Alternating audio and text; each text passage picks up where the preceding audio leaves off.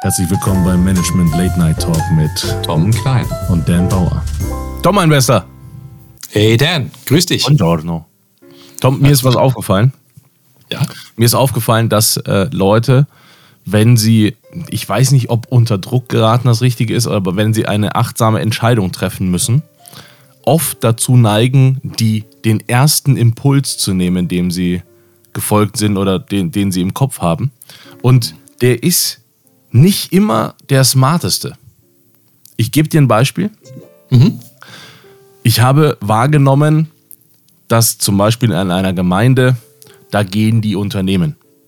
Und jetzt sagt diese Gemeinde, ja, ist ja blöd für uns, weil dann nehmen wir nicht mehr so viel Steuern ein. Dann lass uns doch, und jetzt kommt, ne, das ist die Tatsache, da entsteht so ein bisschen Druck, Handlungsdruck. Jetzt kommt der erste Impuls, geil, lass uns doch den Hebesatz erhöhen. Ja. Das ist das, das Schwachsinnigste, was du genau in diesem Moment tun kannst, weil du garantiert keine Unternehmen damit anziehst, sondern du musst genau andersrum, du musst den Hebesatz dann senken, um attraktiver für die äh, Unternehmen zu sein, um die dann anzuziehen, um dann mehr Steuern zu, äh, einzunehmen. Ja, richtig.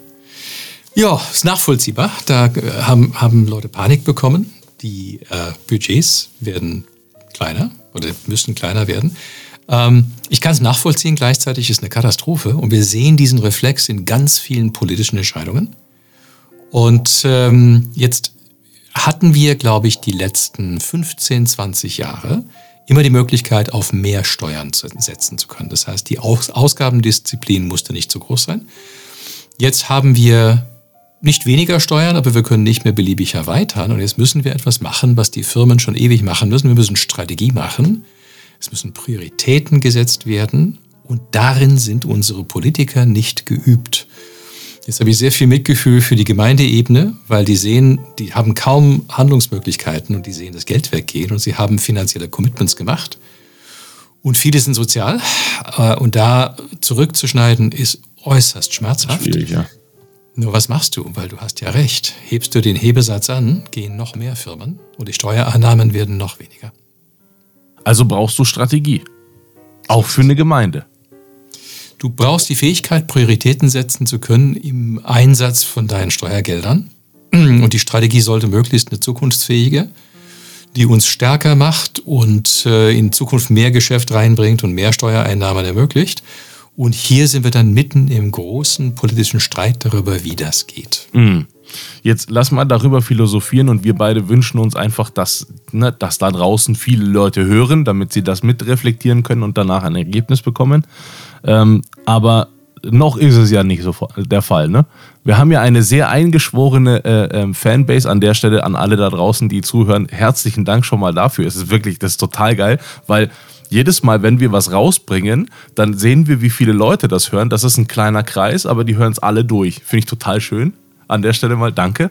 Ähm, Tom, auch von mir. Ja.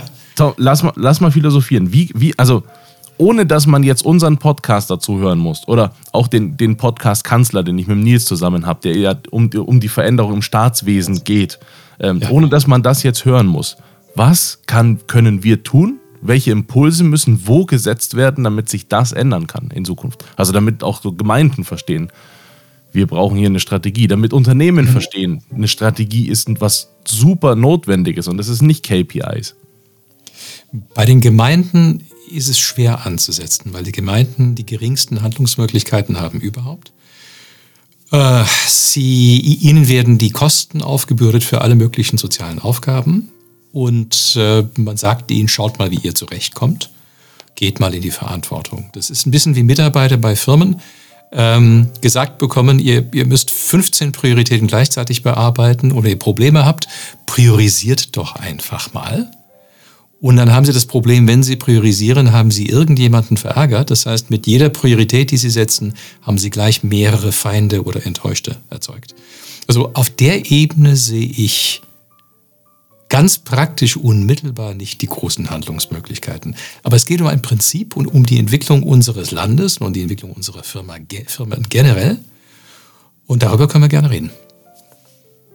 Die Entwicklung einer Organschaft. Ich sage mal, ob das jetzt eine Gemeinde ist, ob es ein Amt ist, ob es eine, eine, eine Firma ist, erstmal egal.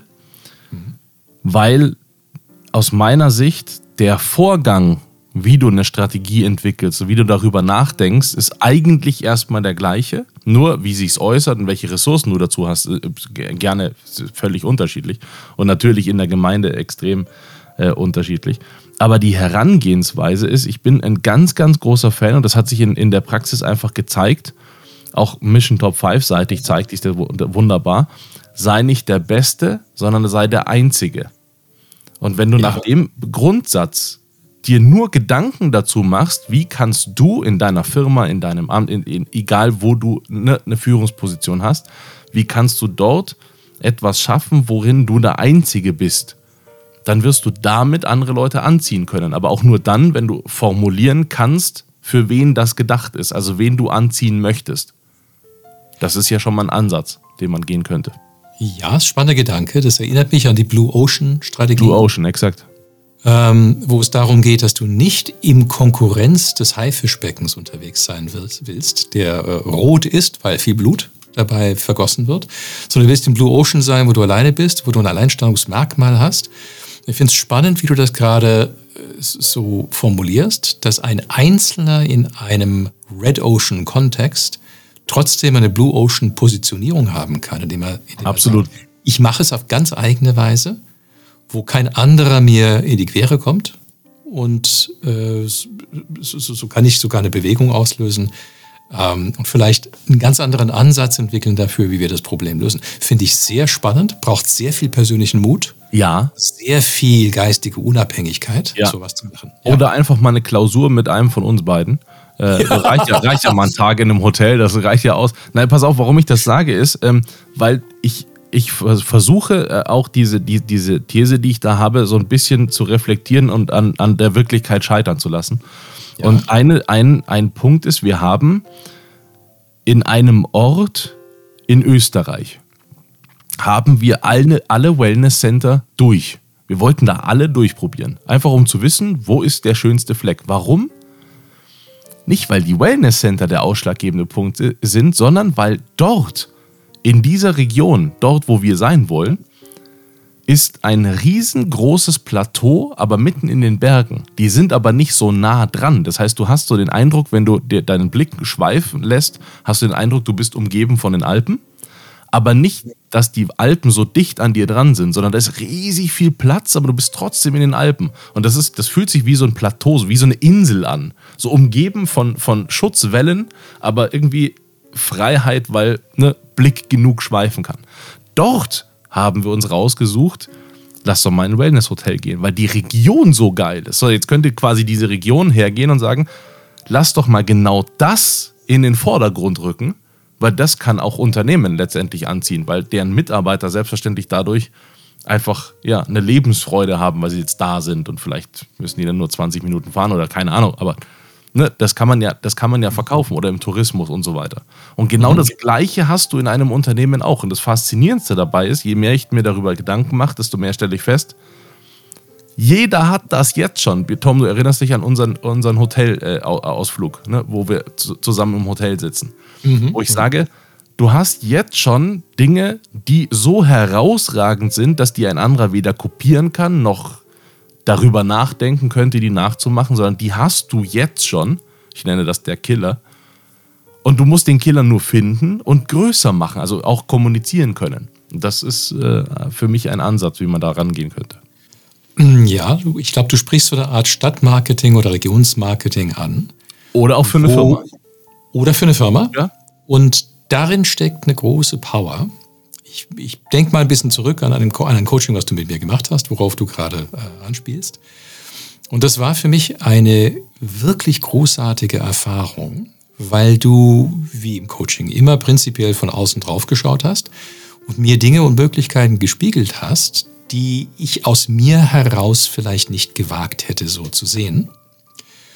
Und das braucht aber eine bestimmte Offenheit und Haltung, um sich selbst so zu reflektieren. Und ich glaube, dass in den allermeisten Gemeinden du Menschen sitzen hast, die im besten Sinne versuchen, das unmittelbare Problem, was sie gerade haben, zu weniger Einnahmen, Firmen ziehen weg, und äh, die andere Seite des, ähm, der Buchführung, große Ausgaben und drohende Defizite, die versuchen auf Zahlenebene auf handwerkliche Art und Weise irgendwas so zu drehen kurzfristig, dass man äh, nicht, nicht in die Schuldenfalle gerät oder pleite geht. Exakt, ja.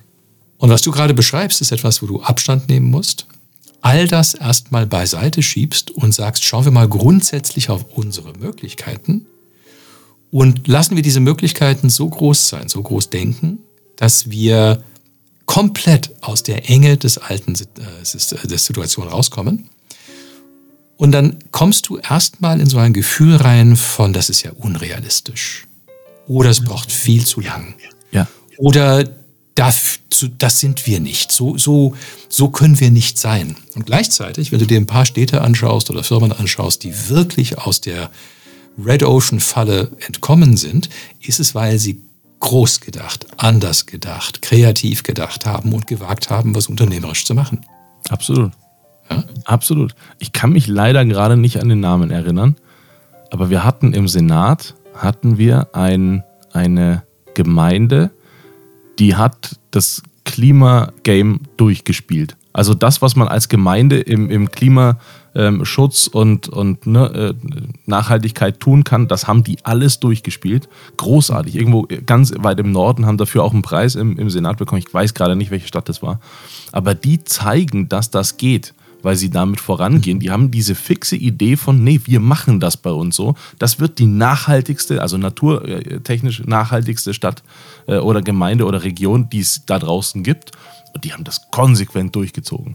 Und das zieht selbstverständlich aber auch genau die Leute ein, äh, an, die das wichtig finden. Und ich jetzt persönlich, ich bin äh, privilegiert, äh, in München leben und aufgewachsen sein zu dürfen und stelle mir aber trotzdem die Frage, gibt es denn da draußen noch was? So, wenn, ne, wenn ich bei euch in der Region bin oder wenn ich irgendwo anders, in, ne, ich schaue mir an, wie ist es da so und äh, was sind da so die Merkmale und so ein bisschen auch ähm, äh, impressionistisch, also quasi so zwischen den Zeilen lesend, so wie die, ne, nicht, nicht ein Objekt beobachten, sondern dazwischen lesend, wie ist so die Region, wie ist die Stimmung, wie fühlt sich's an und so weiter. Aber genau das kann man verkaufen. Und mir ist wichtig zu sagen, das kannst du in einem Unternehmen auch. Jedes einzelne Unternehmen hat genau dieses, dieses Impressionistische, quasi dieses Dazwischen, äh, was man aber rausfiltern kann und was man halt sich anschauen muss. Und dafür muss man sich einfach äh, nur mal ja quasi trauen, diese Gedanken zu formulieren. Ja, und wir sind, wir sind gerade in der Zeit des Umbruchs in Deutschland. Wir haben ein, ein Kollaps unserer alten Erfolgsgeschichte. Wir müssen einen, einen neuen Weg jetzt finden. Es ist nicht so offensichtlich, wie das gehen wird. Ähm, deshalb gibt es viele konkurrierende Meinungen dazu und Strategieansätze, was, was wir da machen sollen. Leider heben die sich oft gegenseitig auf, was uns dann paralysiert und äh, nicht nach vorne gehen lässt. Aber wenn ich es ein, ein größeres Beispiel nehme, nehmen wir die Stadt Paris. Also Paris habe ich in den 80er, 90er Jahren total genossen. Ich war oft da. Dann ist Paris schmutziger, grauer und menschenunfreundlicher geworden. Also so und wie jetzt ganz war ich früher. wieder. Hm? So wie ganz früher quasi. Ja, ganz, ganz früher kenne ich nicht, aber ähm, äh, ich glaube, es gab eine Phase jetzt in den zu 2000ern, wo, wo Paris nicht mehr so erstrebenswert war. Ähm, und jetzt gibt es eine Bürgermeisterin, die einige Straßen gesperrt hat und gesagt hat, wir setzen mal auf äh, Menschenfreundlichkeit und hat viele große Straßen in Paris zu Fahrradwegen gemacht. Jetzt bin ich ein großer Autofan, ja. Also ich liebe es, auf der Autobahn schnell zu fahren. Gleichzeitig glaube ich, dass unsere Städte davon profitieren, wenn sie menschenfreundlicher gemacht werden und die Autos langsamer fahren und vielleicht auf weniger Straßen. Was wir leider oft machen, ist, wir versuchen, wir versuchen es zu mischen. Das heißt, wir versuchen Autostraßen und Fahrradstraßen gleichzeitig äh, herzustellen. Das führt zu großen Konflikten. Man kann es viel einfacher machen. Man macht einige Straßen für Fahrräder und Fußgänger und Cafés und so weiter, andere Straßen für Autos, wo Fahrräder bitte nicht drauf sollen, trennt die Wege und ändert aber die, die Positionierung der Stadt. Die Stadt ist nicht mehr da, für die Autofahrer reinzufahren. Die Stadt ist dafür da, um Menschen auf menschlicher Ebene, äh, so in menschlicher Dimension, äh, zu Fuß die Stadt erkunden zu lassen. Und Paris erblüht dadurch. Es ist großartig zu sehen. So, jetzt, ob das für jede Stadt geeignet ist, weiß ich nicht. Ähm, aber es wäre ein Beispiel, wo eine Stadt entscheiden muss. Und Paris hat sich dafür entschieden, zumindest in Teilen, diese Strategie zu verfolgen. Und die scheint, die scheint aufzugehen. Hm, das, Tom, ist ein Knackpunkt, die Entscheidung. Das ist auch das mit dem Mut, was du vorhin angesprochen hast. Es ist eine Entscheidung, die du treffen musst, dass du diese. Es ist nicht wirklich eine Blue, also es, ist, es resultiert aus einer Blue Ocean, aber du, du weißt, was ich meine, aus ne, diese, diesen, alleine nur den Gedanken formulieren zu dürfen. Und auch für dich als Person, also wenn du, wenn du ein Unternehmen führst, dann darfst du für dich persönlich ja erstmal klären, wo willst du denn eigentlich hin? Und das ist heute eine Pflicht, finde ich. Früher, da haben wir so alles ne, machen können, wie es war und alles super. Heute ist diese Sinnhaftigkeit ja nicht nur von den jungen Leuten gefordert, sondern die wird die wächst ja so. Also Sinnhaftigkeit schreit dich da draußen ja quasi an. Du kommst daran nicht mehr vorbei. Das klappt nicht mehr, auch nicht mal als Unternehmen. Und diese Sinnfrage für sich selber zu stellen, nicht nur, weil man in den 40ern steckt und sich diese Sinnfrage irgendwann äh, ne, die überbrät, äh, sondern nein, weil du tatsächlich proaktiv daran gehen kannst und kannst diese Sinnfrage für dich selber klären oder auch für dein Unternehmen und im besten Fall beides. Mhm. Das finde ich so spannend. Wir haben hier einen Kollegen bei uns, der die, diese Sinnfrage äh, ganz tief gestellt hat und der ist genau äh, an dem Punkt, wo er sagt, ja Freunde, ich bin hier ein bestellter Geschäftsführer, ich habe meinen Weg und ich ziehe den auch durch, weil ich weiß, dass der erfolgreich ist und der ist auch hoch reflektiert. Wenn ihr mich nicht braucht, gar kein Problem, ich finde ein anderes Unternehmen. Das weiß aber die, die, ne, die, die Leitung dieses Unterne also diese, dieser Unternehmensgruppe, die weiß das und entsprechend gehen die mit dem auch um. Das finde ich hochgradig spannend. Also das finde ich genau so toll, mhm. weil du deinen Weg kennst, weil du verstanden hast, ich bin das, ich habe reflektiert das, das und ich will dorthin. Und dann nehme ich mein Unternehmen als Vehikel, um dorthin zu kommen. Es braucht Mut, ähm, für etwas zu stehen. Und um zu wissen, wofür du stehst, musst du ständig reflektieren und äh, ähm, dich neu positionieren. Die Welt ändert sich so dramatisch schnell, ähm, dass eine Positionierung vorletztes Jahr gemacht zu haben, nicht heißt, dass du für dieses Jahr gut aufgestellt bist. Sicher. Und wenn du einmal für dich für den Moment weißt, dafür stehe ich und das ist, das sind die Ideen, von denen ich meine Strategie ableite, ähm, bist, du, bist du handlungsfähig und kannst du dann nach vorne gehen. Ja. Als Fazit für die Folge fällt mir gerade ein, dass ich glaube nicht an den Satz des lebenslangen Lernens. Das glaube ich einfach deswegen nicht, weil die, die KI-Bubble so heftig daherkommt, dass es einfach nicht nötig sein wird, alles zu wissen. So, das wird einfach nicht mehr nötig sein. Spätestens in zwei Jahren muss man das nicht mehr. Aber ich glaube, dass es immer noch notwendiger wird, lebenslang zu reflektieren. Das ist ein Unterschied. Wenn wir die KI-Entwicklung auf ihre Wirkung auf uns reflektieren. Ich bin fest, felsenfest davon überzeugt, dass die KI uns immer mehr Dinge wegnimmt, die wichtige Arbeitstätigkeiten waren, wofür Menschen bezahlt worden sind, die aber nicht sehr sinnvoll gewesen sind. Exakt. Und je stärker die KI wird, desto lauter müssen wir diese Frage reflektieren, was heißt es, Mensch zu sein? Wenn die KI schon so viel machen kann, was macht uns denn überhaupt noch aus als Menschen? Und die Sehnsucht danach, sich von Mensch zu Mensch zu treffen und auszutauschen, wird immer größer werden. Das sehen wir jetzt schon. Ja, die, die, der Versuch, viele urmenschliche Bedürfnisse zu digitalisieren, hat zu großen Enttäuschungen geführt. Siehe den Datingmarkt, wie viele Menschen sich von den Dating-Apps abwenden, weil es ja alles andere als Intimität gewesen ist. Das hat, da hat man verwechselt, dass der Zugang zu einer Vielzahl von Möglichkeiten äh, zu einer Erhöhung der Wahrscheinlichkeit des Beziehungsglücks führen würde. Das hat zum Gegenteil geführt. Und zwar, je mehr Leute du ähm, swipest, ähm, desto weniger wahrscheinlich ist es, dass du irgendjemand auf einer Bedeutungsebene kennenlernen wirst, der mit dir als Mensch wirklich umgehen kann. Ja. So, und diese, diese Entwicklung zwingt uns, uns, glaube ich, in immer kürzeren Zyklen die Frage zu stellen, was ist jetzt noch menschlich und was heißt es, eine Leistung dazu zu erzeugen oder einen Rahmen zu schaffen, in dem das gelebt werden kann. Ähm, und wie, wie, du gesagt hast, das geht so schnell, dass ich glaube, dass die permanente Reflexion auf der Ebene gefragt ist. Ich glaube auch, ja.